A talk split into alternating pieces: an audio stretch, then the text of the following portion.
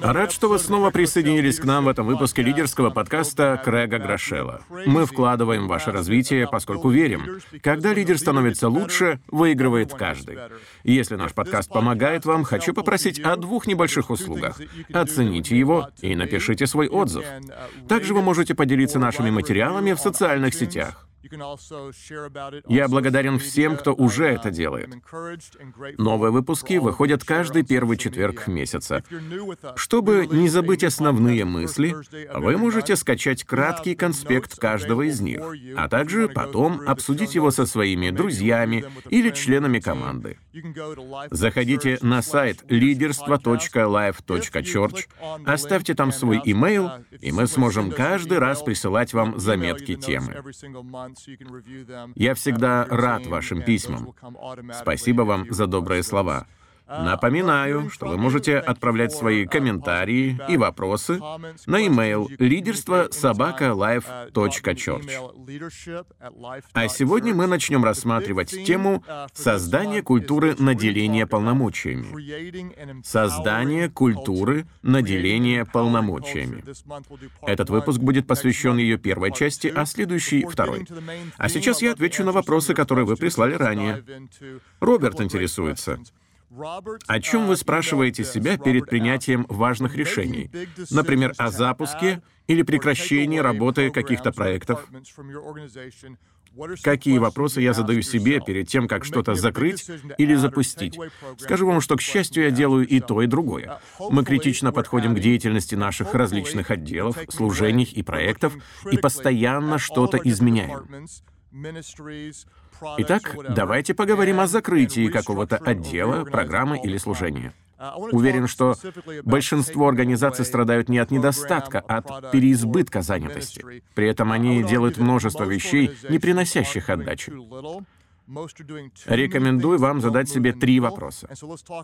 Во-первых, спросите себя и свою команду, нравится ли нам эта деятельность, или мы просто делаем вид, что здесь все нормально.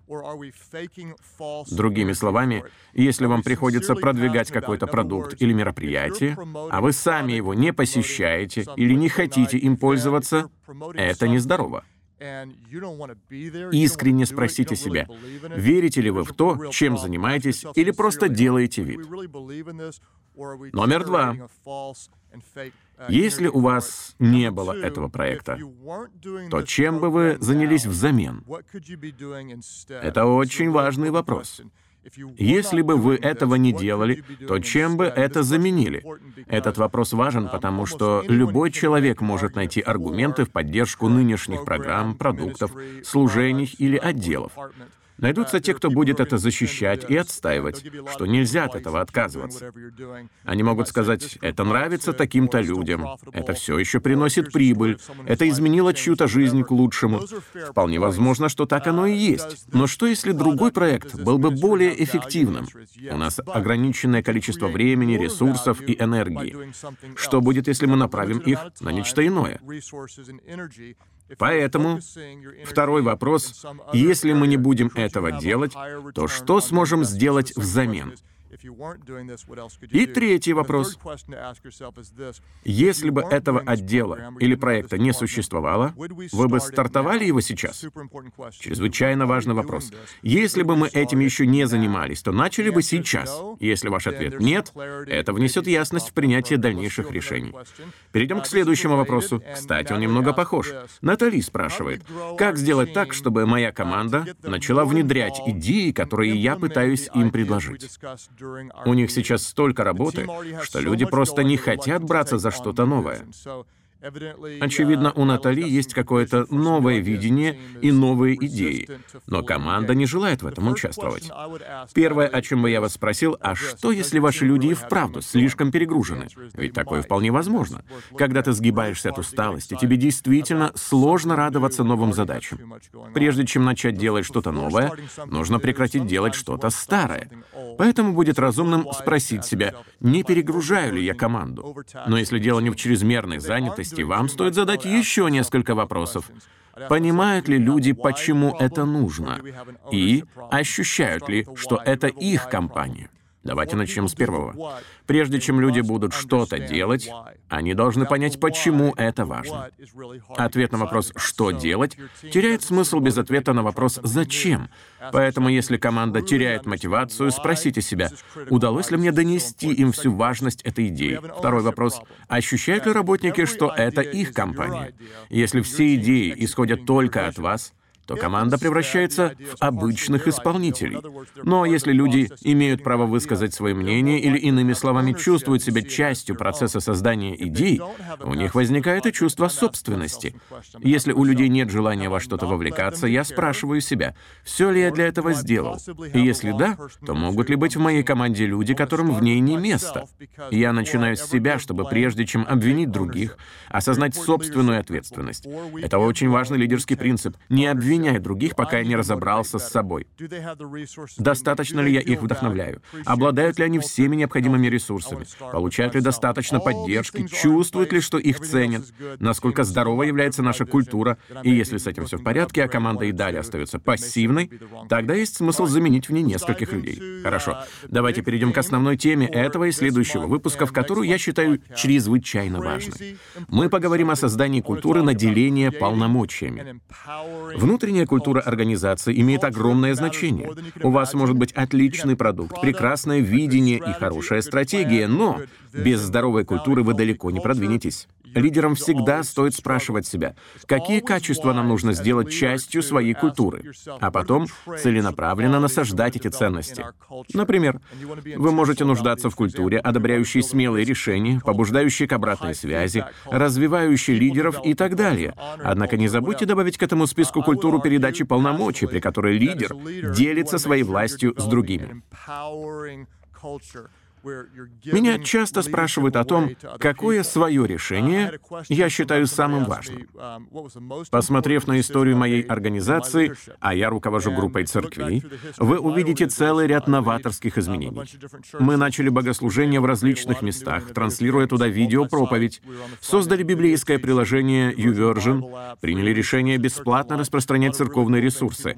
И кто-то может сказать, наверное, именно это является основным. Но я считаю своим важнейшим решением то, что однажды отважился доверить больше возможностей парню по имени Джерри Херли. Так и есть. Мое самое важное решение в лидерстве было принято во время, когда у нас было одно собрание из 300 или 400 прихожан. Именно тогда я нанял человека, который до этого работал региональным менеджером в компании Target и был настоящим профессионалом.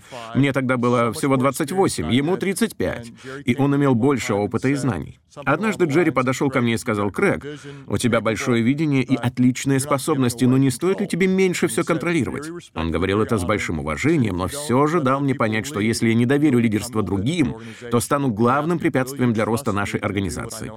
«Пожалуйста, позволь мне делать то, что я умею», — попросил тогда Джерри, и это стало поворотным моментом. Я сказал, «Да, делай то, что считаешь нужным. В принципе, для этого я тебя и нанял». Я убрал свои руки от многих вещей, которые раньше удерживал под личным контролем, и это стало началом значительного роста нашей церкви. Моим самым важным решением было довериться и наделить полномочиями другого лидера. Все пошло вверх именно тогда, когда я передал часть обязанностей человеку, способному справиться с этим вместо меня. Вот ключевая мысль, которую я советую вам записать. Ключ к успеху любой организации в том, чтобы определить и развить подходящих людей, а потом предоставить им нужные полномочия. Позвольте повторить это. Ключ к успеху любой организации в том, чтобы определить подходящих людей, развить их, а потом наделить нужными полномочиями. Распознавайте, развивайте и наделяйте полномочиями подходящих людей. Вот в чем загвоздка. Большинство лидеров пытаются найти правильную стратегию, стратегию, методику или подход, тогда как лучшие из лучших ищут правильных людей. Я скажу это еще раз. Большинство лидеров работают над созданием правильной стратегии, а лучшие из лучших — над передачей полномочий правильным людям. Вы спросите, а где же нам взять подходящих людей? Запомните, найти уже готового лидера практически нереально. Но его можно постепенно воспитать. Лидеры не появляются из ниоткуда. Их нужно развивать и взращивать, а потом позволять действовать самостоятельно. Я знаю, что многие из наших слушателей не являются христианами, и очень рад, что вы с нами. Но как пастор я считаю величайшим примером воспитания воспитания лидеров, то, как это делал Иисус Христос. Он определил 12 человек, которые не имели большого опыта, потом вложил в них все, что мог, провел с ними три года и в завершении поручил им изменить мир. Три года воспитания и вперед к исполнению миссии. Вот как это описано в 28 главе Евангелия от Матфея. Итак, идите, научите все народы, крестя их во имя Отца и Сына и Святого Духа, уча их соблюдать все, что я повелел вам. И все я с вами во все дни до скончания века. Меня это поражает.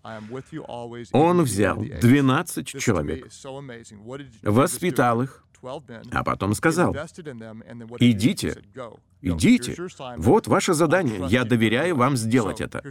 И здесь мы приходим к важному вопросу. Как же происходит передача полномочий? Христиане называют этот текст из Библии великим поручением, и в нем видны два четких направления. Это ясность и доверие. Два ключевых элемента предоставления полномочий — это ясность и доверие. В следующем выпуске я добавлю к этому еще одну важную мысль, но пока запомните первое. Чтобы передать полномочия, нужно ясно объяснить задание и показать людям, что вы им доверяете. Мы даем ясное объяснение и проявляем доверие. Как это сделал Иисус? Он был предельно понятен в том, что нужно делать и где это делать. Что научить, где по всем народам. Но при этом оставалось неясным, как достичь цели. Поиск ответа на этот вопрос он доверил самим ученикам. Итак, Иисус поставил четкую задачу, но при этом оставил свободу в выборе методов ее достижения. Идите и найдите их сами. Вот что значит дать ясное объяснение и проявить доверие. Я поручаю вам это задание, но вы можете сами решить, каким образом его исполните. Я в вас верю, вы на своем месте, вот что нужно сделать сделать, вот где это сделать, вот необходимые параметры, а как, решайте сами. Можете задать следующий вопрос. А как же мне узнать, что человеку можно довериться? Вы готовы к ответу? Итак, как узнать, можно ли кому-то что-то доверить? Лучший способ узнать это — просто попробовать. Вот и все. Окажите людям доверие и посмотрите, как это сработает. Дайте им больше свободы и возможностей, так как это делал Иисус. Я вкладывал в вас, я верю в вас и потому доверяю вам. Именно об этом попросил меня Джерри, очень способный лидер, который нуждался в большем доверии. И когда я изменил свое отношение, изменилось абсолютно все. Итак, Почему нам нужны ясность и доверие? Давайте я покажу вам, как это работает на практике. Если вы делаете заметки, запишите это. Ясность без доверия приводит к страху и пассивности. Ясность без доверия приводит к страху и пассивности. С другой стороны, доверие без ясности приводит к работе без понятной цели. Доверие без ясности приводит к работе без понятной цели. Давайте на этом остановимся. Ясность без доверия приводит к страху и пассивности. Иными словами, если я говорю, вот что нужно сделать, но при этом не доверяю вам, вы скажете, Крэг, я понял, что делать, но ты постоянно стоишь у меня над головой и постоянно меня контролируешь. Из-за этого я боюсь допустить ошибку, веду себя неуверенно, а иногда чувствую, как страх парализует меня. Мне кажется, что ты в меня не веришь, поэтому я избегаю любого риска. Я понял задание, но не ощущаю свободы действия. А ясность без доверия приводит к страху и пассивности. Мне стыдно в этом признаться, но мой секретарь недавно обратился ко мне со словами. «Вы все время просите меня сделать что-то, а потом делаете это сами». Вместо того, чтобы вселять в него уверенность, я лишал его внутреннего мира. Давая задание, а потом все контролируя, я непреднамеренно посылал ему сигнал о недоверии, а это создавало нездоровую атмосферу. Вместо свободы возникала скованность. Спросите себя, руковожу ли я, доверяя людям, право на ошибку или лишая их такового права? Теперь давайте посмотрим на противоположную ситуацию. Доверие без ясности приводит к работе без понятной цели. Если я доверяю вам, но не нацеливаю на конкретный результат, вы будете очень загруженным, но при этом можете делать много лишнего. если люди не имеют ясного понимания, что от них ожидается, то могут тратить много сил на то, что вообще не важно. Хотите привести свою команду к досаде и разочарованию? Дайте ей свободу действий без четкого направления. Не говорите им, что делать и когда это делать. Не ставьте никаких ограничений и не указывайте конечной цели. Тогда доверие без ясности приведет к работе без результата. Каждый из нас хочет делать то, что имеет смысл и ценность для его организации. Поэтому дайте своей команде ощутить это. Доверие без ясности приводит к действиям без цели. Теперь еще две важные мысли. Ясное объяснение обеспечивает членов команды пониманием ваших целей и миссии. Ваша команда хочет быть уверена, что ее работа действительно важна. Для чего же нужно доверие? Доверие дает людям право идти на риск. Оно словно страховочная сетка. Если вы доверяете мне, это дает мне свободу ошибаться. Я могу рисковать, экспериментировать, пробовать что-то новое. Если в меня верят, я чувствую себя в безопасности, не боюсь, что меня уволят. Даже если я пару раз провалюсь, ничего страшного, мне позволено проявлять творчество и искать новаторские решения. Например, наш видеооператор Mad Dog, который сейчас меня снимает, очень трудоспособен и имеет огромное количество наград за свою работу. Я иногда даже шучу, что у него столько статуэток премии Эмми, что он может подпирать ими двери. Однажды ему пришла в голову идея использовать при съемке моих проповедей новый ракурс. Мне это не понравилось, но он настаивал на своем. Ну что мне было делать? Я ведь проповедник, он оператор. Кто из нас знает о видео больше? Поэтому я принял решение уступить и сказал, Делай, как знаешь. Я доверяю тебе. Я тебя нанял. Я в тебя верю. Ты лучший в своем деле. Поэтому давайте выйдем из зоны комфорта и поэкспериментируем. Таким образом, я расширил его возможности и дал ему больше свободы для принятия собственных решений. Я тебе доверяю, я доверяю тому, что внутри тебя, твоим инстинктам и способностям. Ты здесь, потому что твое мнение имеет ценность. Если люди не почувствуют, что мы им доверяем, то будут разбиты и разочарованы. Итак, как создать культуру, в которой мы наделяем других полномочиями, давать людям ясные объяснения и оказывать им доверие? В следующем выпуске мы поговорим о защите ценностей и ослаблении контроля. Защите ценностей и ослаблении контроля. Важный вопрос. А что, если вы, как лидер, не доверяете своей команде? Что, если вы, как лидер, не доверяете своей команде? То либо что-то не так с ними, либо что-то не так с вами. Но так или иначе, разобраться с этим нужно именно вам. А теперь давайте сделаем краткий обзор. Я оставлю вам несколько практических вопросов. Ключ к успеху любой организации в том, чтобы определить, развить, а потом наделить нужными полномочиями подходящих людей.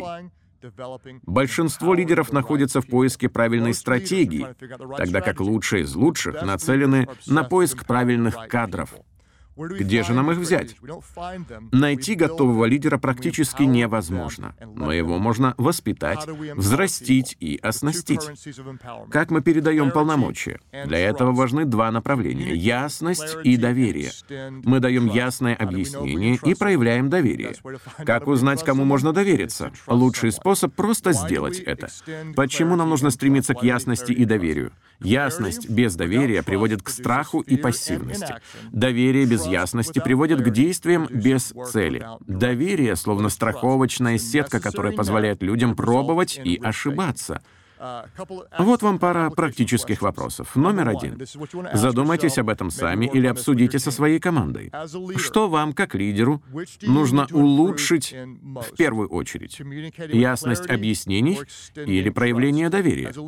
Что вам, как лидеру, нужно улучшить? Ясность объяснений или проявление доверия? Теперь очень важный момент. Что вы планируете сделать, чтобы это изменилось?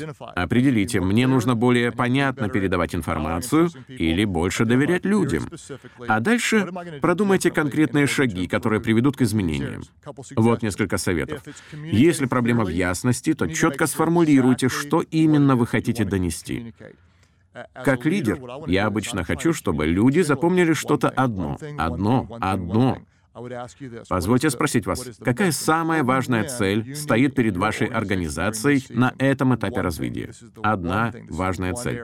Определите одну ключевую задачу, одну цель, одну сферу.